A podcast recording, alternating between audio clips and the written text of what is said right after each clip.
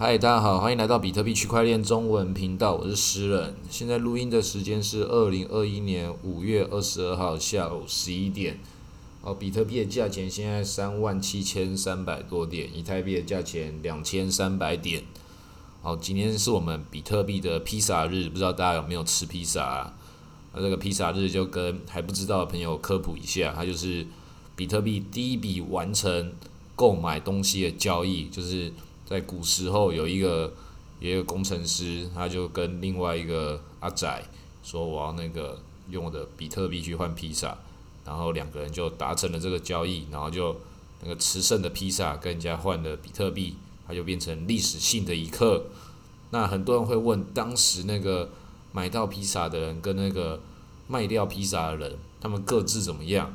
然后其实。这两个人，他们后来也都有在各大新闻媒体偶尔还是会出现，但他们其实都是很低调，他们都不算是那种金鱼，因为他们比特币也是慢慢出了、慢慢出光的。啊，实际上现在手中他们有没有比特币，也还有，都是过着自己想要的生活，啊，有着一个美满的家庭。然后比特币，他说他也是很支持，他也是还有比特币，但已经没有当时那么多的比特币了。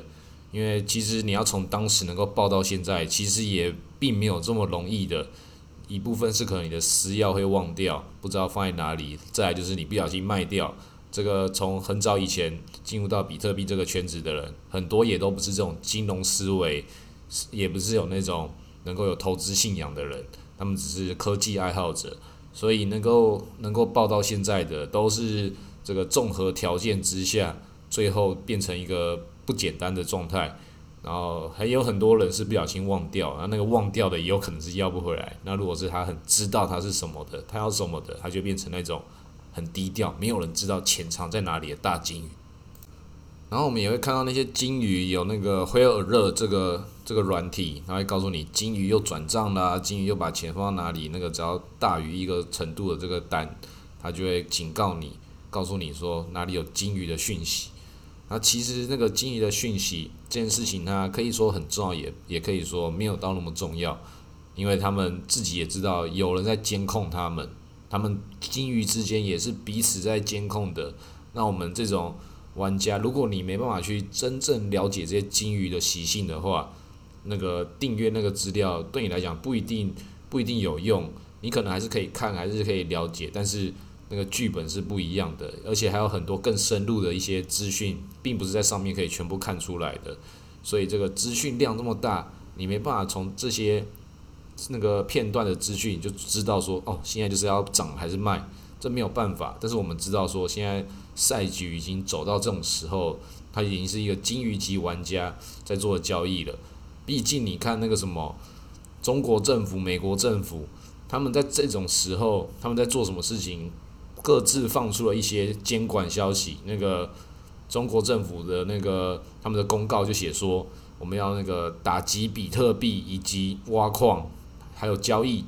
就是直接讲打击哦，没有讲打击非法哦，是直接讲比特币，这这个就很切，就是就大家就想说干这一定要空下去的，直接跌得这么深，然后美国突然又来一个说，那个那个超过一万美金的转账的时候，全部都要通报，这种。意识跟态度很明显呐，两边就是握手握手，一起割韭菜啊。两边各各拿镰刀了一边，然后大范围嘟嘟嘟嘟嘟嘟嘟，这样一整段全部收割下去。所以大家要知道一件事情，就是我们不要相信政府啊，政府他们一定会没办，他们没有办法去控制这些科技的发展，但他们可以用他们现有的力量去把这个科技的进步以及那个金融的革新。化作为他们自己本身的一部分，那对我们这种老玩家来说，就是诶，我们也都看得懂啊。政府并没有真的是在打压比特币，不管是哪一国政府也都一样，没有打压比特币，也没有在攻击比特币，但是他一定要用他的政府的这个这个身份来制裁一下这些这些多军，他就就是要收割收割这些人。然后收割那些人可能包含的金鱼，也包含了我们，我们不知道，所以他是把那种定价权从那个各种的金鱼，还有这些意见领袖，像马斯克或谁谁谁，从从那个他们身上把这个比特币定价定价权抢回到自己手上。那这件事情就代表什么？代表代表了其实这个后面还是有一整批的这个利益集团在在跟着玩的。那我们要今天要看到另外一个很有趣的，叫做叫做中华民国，我们中华民国台湾的央行今天在比特币比特币的那个披萨日的时候，就发了一篇那个介绍比特币披萨日的这个传统跟它来由。你看，就是如果说那个连我们我国央行都已经讲的，然后竟然没有全民冲进去买比特币，那就代表什么？代表我们的那个实力还没有站到那个在国际大金以及国际这些政要的这个牌桌上面，还在一个科普的一个状态，还没有把这个自己的影响力变成一种控制那个定价权的一个一个表态的工具。所以这个游戏还是有分那个高阶玩家、低阶玩家的。所以在这种时间，我们要做的事情就是把比特币报好就好，你就坐在这边等这些大法师们表演，看这些那个上古巨神，那个美国政府、中国政府如何那个神仙打架，然后还有时候还合作割韭菜，那我们就在这下面坐着做好就好了。这种韭菜会怎么割？只要你比特币没有卖，就永远割不到你。你只要有有卖有买，这种事情它才会。去跟那个这个现实世界去做这个价值交换，那这种这种时时局这么激烈状态，你随便去做这种价值交换的行为的时候，他就会很刺激的，就会不小心你就会暴富了，就赚了超级多钱，或者是全部输光，直接死在那里。那很多人就很享受这种刺激。那有人也会想说，诶，我们就投一点点就好了。然后这个投一点点，那就嗯哼，你可能那个一点点就会让你深陷其中，慢慢的灵魂就被抽过去，然后就啊，等你发现的时候，啊，我合约已经连输了好几单，我最后一单我拼大，我把它拼回来，啊这个就就完了，人生就要进入到这个永无止境的一个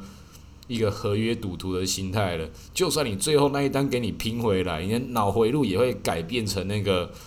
这个赌博的形状的，所以那个建议所有所有的玩家，包含那个比较厉害的玩家一样，你还是要一个长期策略。这种合约的工具，就算你很会玩、很厉害，你还是要把它当做一个你的整体系统的调控工具之一而已。因为你整体系统调控工工具你设定好了，你才知道说你哪些仓位要怎么配置。像合约对我来说，它是一个风险配置的一个工具。因为我自己也不是一个合约高手，那我自己使用合约的功能就是，我现在比特币我卖掉卖我卖掉一些以太币，那我比特币我是觉得我还是看好，但是我觉得我我没办法去判断这次牛市或熊市，即便我觉得熊市来了，但是我可能会有看错，所以我就是有一部分的美金，一部分的比特币，然后少量以太币跟一些小币，然后我开多比特币，那这样的话我是不是就把我的这个。风险把它平衡掉了，就变成说，就算下跌了，诶，我手中还有比特币，也也我也有美金。那如果说真的是看错了，其他往上涨的话，那我开期货那边的那个多单，我就可以平衡掉我持我那个没有的风险，我那个减仓的风险啊。如果说它真的是爆掉的话，那对我来说也是一个很小的仓位。所以这种仓位的平衡，它就会成为你一个心态的心态平静的一个方式。那如何去检测这件事情呢？其实就是你的仓位已经设定成，如果现在不管涨跟跌，你都觉得说，诶，奇怪，现在涨我是赚钱还是少赚？然后跌的话，我是没有赚钱还是还是那个逃顶成功？我不知道。如果你把你的仓位配置成这种均匀的方式的时候，不管涨跌，你都会觉得，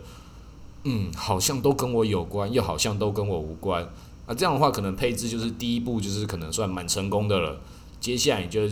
继续看这个牛市、熊市怎么进行，到下一个阶段的时候，你再去平衡、再平衡它，你就知道说你走的一个平衡的路径，它会带领你走到什么样的状况。它一定不会带你那个暴富，卖到那个最高点啊，然后买到最低点，因为你做不到这件事情，一开始就做不到。也不要把那个做到做不到这件事情当做是丢运气、射飞镖一样，射中哪一个在哪个点位 all in，这样的话你觉得很辛苦，所以。配置好的话，然后慢慢调整，慢慢慢慢平衡，你就会很轻松的。这样这种轻松，其实这种轻松也是某种程度上蛮无聊的。我本来玩这个比特币的时候，有一部分也是在享受这些暴涨暴跌这些有趣的事情，但是发现平衡到最后，发现再也没有什么好玩的东西，也变成去玩那些小币，但是小币也变成是很多知道这个也没有什么好玩的，所以最后就会告诉大家，其实投资到这件事情到后来的时候，它即便它很刺激，但是等你知道怎么玩之后，就也没有那么刺激了。那没有那么刺激，它有一个好处，它就变成你的一个你的策略，变成一个你可以慢慢去调控、去进化的一个一个工具。那其实不是每一个人都可以，就是说你可以成为大富豪啊，或什么的。其实就是本来就是每一个人，大部分人都不行。那不用去想这件事情，比特币只是要慢慢的改善你的生活的。那很多年轻人会加入这个比特币的世界，就是要就是好玩，除了赚钱之外，那这个东西现在。还是很好玩啦，但是也没有以前那么好玩的。刚出来的时候，毕竟这个游戏已经发展了好几年了。上一轮牛市其实更好玩，上一轮牛市跟这一轮牛市的形态完全不一样。这一轮主要的那个热点都是在 DeFi，然后现在的 NFT。那上一轮的时候，其实是主要还有在那个矿工那边，还有算力，因为上一期的那个交易所。最大的其中几个 p o l o n i x 跟那个 Beatrice 都已经没落了，没有什么人在用的。然后后来被还被孙小哥给收购去。那上一轮其实都是一些矿工币。那我自己是觉得这些矿工币或者是上一轮的这些玩家，我觉得比较像是可能都退休了吧。因为真的上一轮对于对于更上一轮来讲的话，上一轮那个比特币的那个暴涨啊，还有那些东西对他们来说。太多赚钱的机会了。如果是我的话，在那种时候，如果是更二零一三、二零一一二那个时候到现在的话，到那个二零一七那个时候，很多人觉得觉得觉得我不想再跟你玩下去了，已经赚那么多钱了，还要把事情搞得这么复杂，一定就是获利了结，然后持有比特币，我不跟你玩其他的事情，反正就比特币就好了。所以很多大金鱼，他们其实是不了解这些什么。其他有的没有的事情，他们还是还是会专注在比特币，然后即使不是到比特币的时候，也是在这个以太跟 DeFi 之类这些事情，因为那些以前的那些矿工币全部都在上一轮直接被以太币直接一路碾压过去，那些其他的矿工币在上一轮还有一点搞头，后来全部变成没有搞头了。这一轮已经所有的玩家都知道挖矿这件事情，POW。这件事情它是一个要没落的一个技术，但是这个没落的技术不代表它会消失，它还存在于就只有比特币跟一些合理拥有 POW 技术的这些币身上，然后其他的全部都要进入到另外一个结构，另外一个结构就像是以太，它现在的重点也不在于它的 POW，它的重点变成变成它能不能作为作为这个 DeFi 的承载体，它需要更快速。那本来我自己是觉得说，以太它自己。如果扣除掉 POW 这个事情，要完全转移成二点零，用那个 POS staking 来来作为那个它的挖矿逻辑的话，我是觉得一直都觉得很危险。但现在我觉得它 DeFi 的体系越来越大之后，它可能会更回归到燃料本身。那到时候有可能以太币还是有可能会会大跌，因为它是无限的，它的那个没有总量上限，然后同时它自己的这个。以太币的功能就是用来做燃料，那燃料如果不需要那么多燃料，因为现在是挖矿在挖的时候，就在计算这些事情，计算这些智能合约。那你计算智能合约需要挖矿，然后塞车之后，大家就又需要挖更多的矿，又需要去给矿工更高的这个手续费，它就会变成是很拥挤，然后以太又更贵，然后就创造一个你越难用，然后越贵，大家越必须要用的事情。它同时是一件去推升价钱的一个